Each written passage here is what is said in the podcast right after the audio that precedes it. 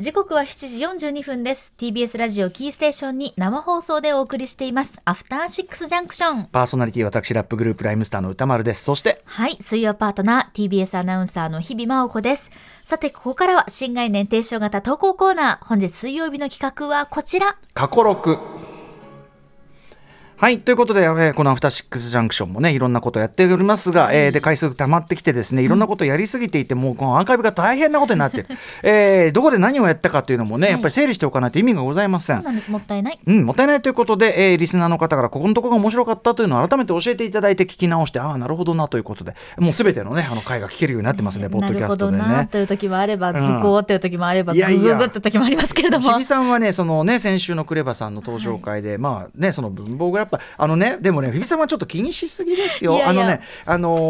ー、全然全然、あれはね、要するに元の文房具ラバーラッパーっていう文章も、それだって、それ自体が結構そんな言葉ないから。いや、だから、あの、言い間違えるのもごもっともだし。びっくりするぐらいてらいなく文房具ラッパーって言ってましたからね。えーうん、まあ言ったところで別にね、その、グレーバーぐらいになると別にそれで何かこう揺らぐわけじゃございませんので、あの、もうこれ以上は気にしないでください。ありがとうございます。はい、今日がじゃあもう最後、ね、大丈夫です。はい。ということでですね、先週、いや、いいとと思いますよ、はい、先週のね、えー、と代打務めていただいたクレバさんなんですが、うんうん、えー、まあ、その文房具ネタみたいなところが非常にクローズアップされておりますが私のリクエストでもございますし、はい、えー、複数の方からこんなリクエストもいただいてたということでちょっとご紹介しましょう、はい、ラジオネーム袖さん、えー、歌丸さん日比さんこんにちは。えー、私私のクレバさん登場回お気に入りといえばやはり MPC のノリとなりを深掘りした回、えー、揺らぎを数値化し歌丸さんとクレバさんがクレバさん持参のトラックを聞きながら音が太い。密集感がある。人肌感などと言いながら違いを説明し MPC、えー、詳しく知らない私でも音楽会話となったあの神回がお気に入りです、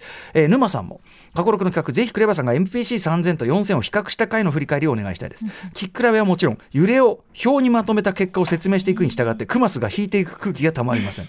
えー、こちら2018年7月30日月曜だから初年度なんですよね。そうですね。で、えーと、ヒップホップサウンドにとって欠かせない、えー、これはもう日本製の機材でございます、はい、赤いの MPC、えー、3000と4000これ主にねヒップホップ使う人がいるわけです、で、えーと、クレバさんどちらも駆使しながら楽曲の数々作ってきたわけですが、うん、この3000と4000、えー、機能的にはまあ同じというかね同じことができるわけですけど。ごめんなさい。改めてサンプラー兼ドラムマシン。サンプラー兼ドラムマシン。えっ、ー、と要は音をサンプラーって分かりますかね？音をこうやって取って、はい、ドラムだったらドラムの音をダンとか取って、うん、えー、取るのがまあサンプラー的な。で,、えーと、でそのドラムマシンっていうのはこうダンドンドンってこうこう叩いて、うん、こう要するにまあドラムの役目を機械が果たすドラムマシン、はい、まあ、その両方を感じて要するにパッドがついててですね、その、えーと、ビートというのはまあ打ち込みなんで本当はコンピューターなんで数値なんですけどねその打ち込むのは数値なんだけどそれをすごく感覚的に打ち込めるのが MPC っていう機材なんですよ。こうパッドがついてるからドン。でこうクリック聞きながらドンザ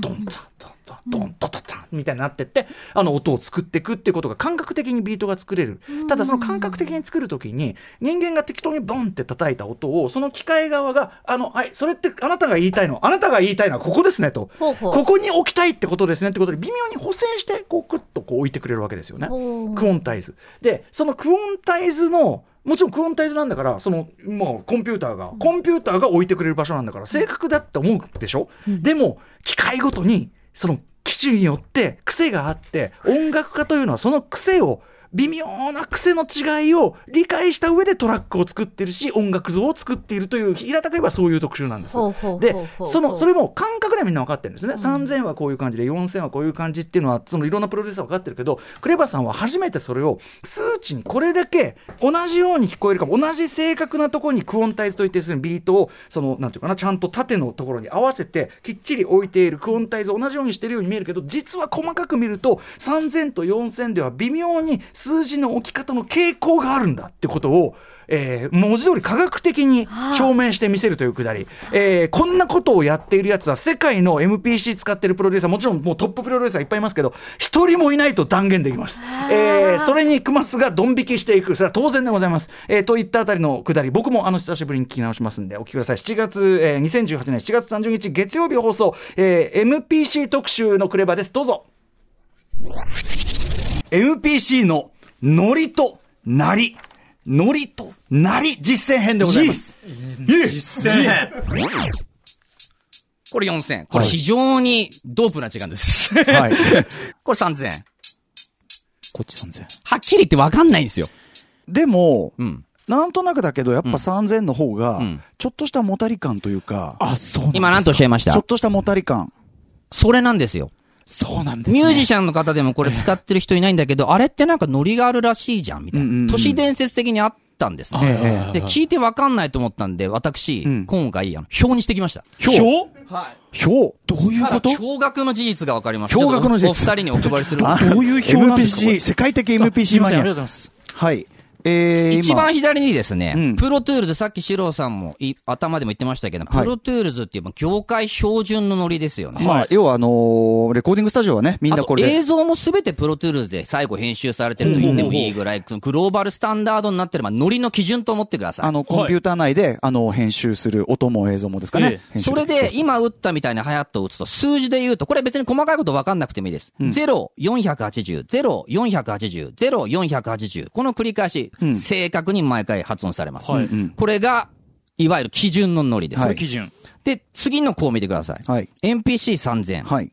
まず、さっき言ったミリでシンクした一発目から大ズレです。うんうんだから、あえてゼロにしたとして一発目を。はいはいその後見てください。あの読み上げていきますね、数字。あの、ゼロが語尾があの正確なんですけど、NPC3000、一発目482、うん続いて003、3になってんだ。で2、で3、3、で2に戻って、んで3にまた遅れたと思ったら2、2、2、2ってちょっとキープしてるけどずっと遅れてる。で3、3でずれて2でまた突っ込んで3、3、2、2、2、2、2、2、2、ここの正確性何なんだって感じなんですけど、で3行って2、2、3、2、2、2、2。あの、平たく言うと、ものすごいグラグラなんか、なんか波があるよね。ずっともたってる。もたってるんだ。もたってる。もたってるし、もたり方も一定ではないっていうか。そうなんですよ。揺れてるんですけど、うんうん。その赤くなってる項目、ん。全部ずれてる、後ろにずれてるってことなんです。全部後ろに出てる。つまり MPC は決して前に突っ込むことなく、んうんうん。後ろの方でうんうん。ちょっとずつ揺らいでると。う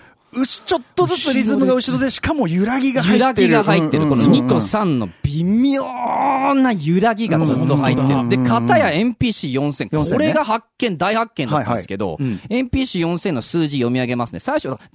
480、0、480が正確なんですけど、0、480と来て、その後、1。うん。一瞬遅れたと思ったら、次まさかの479で一回前に入ってちょっと走る。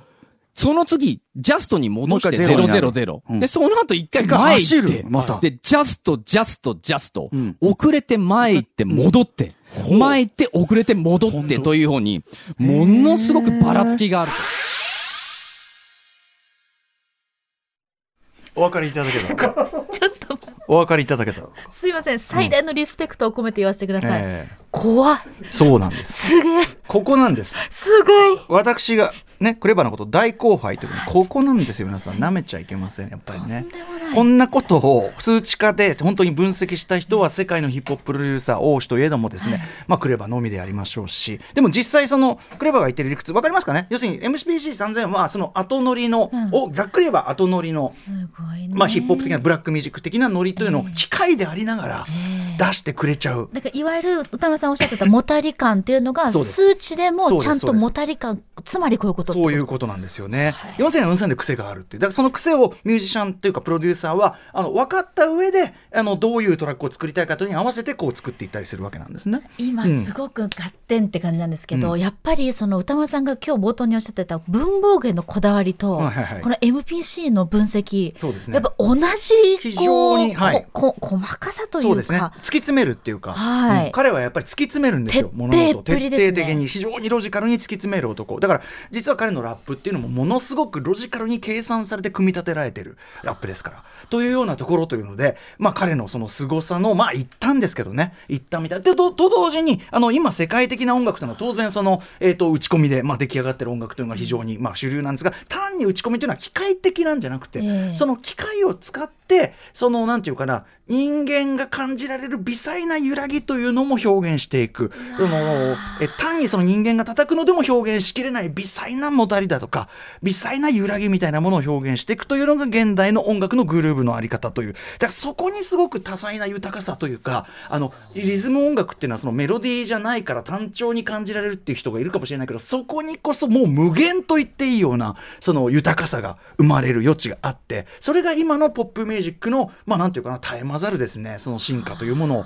あのだから表面的なそのねあのもちろんこう例えばジャンル分けこの昨日2ステップとかそういうようなのもあるけども実はそういうこう細かい細かい細かいチューニングみたいなところにこそ実は音楽が現代的であるかどうかっていうのの大きな境目があるわけです。だから前僕はちらっとこの番組で言ったかなそのあのラップを乗せやすい例えば生ドラムうまいドラムっていうので正確に叩く人はいっぱいいるけどラップを乗せて気持ちよくなるドラマーっていうのはやっぱりあこれあれだ歌丸分室だ歌丸分子で,、えーでクエストラブとかはやっぱりその世代のドラマーだみたいな話をしてるんですけどもだからそういう意味ではクエストラブみたいな人はこういう MPC 的な感覚っていうのを生ドラムで表現できる人という言い方ができるものかもしれません。というような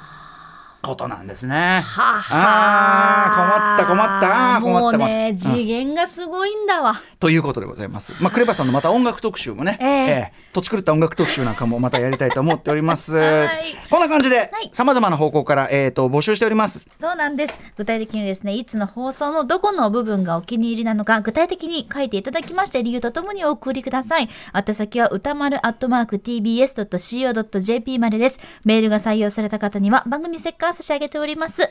というわけでここまで新概念提唱型投稿コーナー、本日水曜日は過去6でした。After 66 Junction.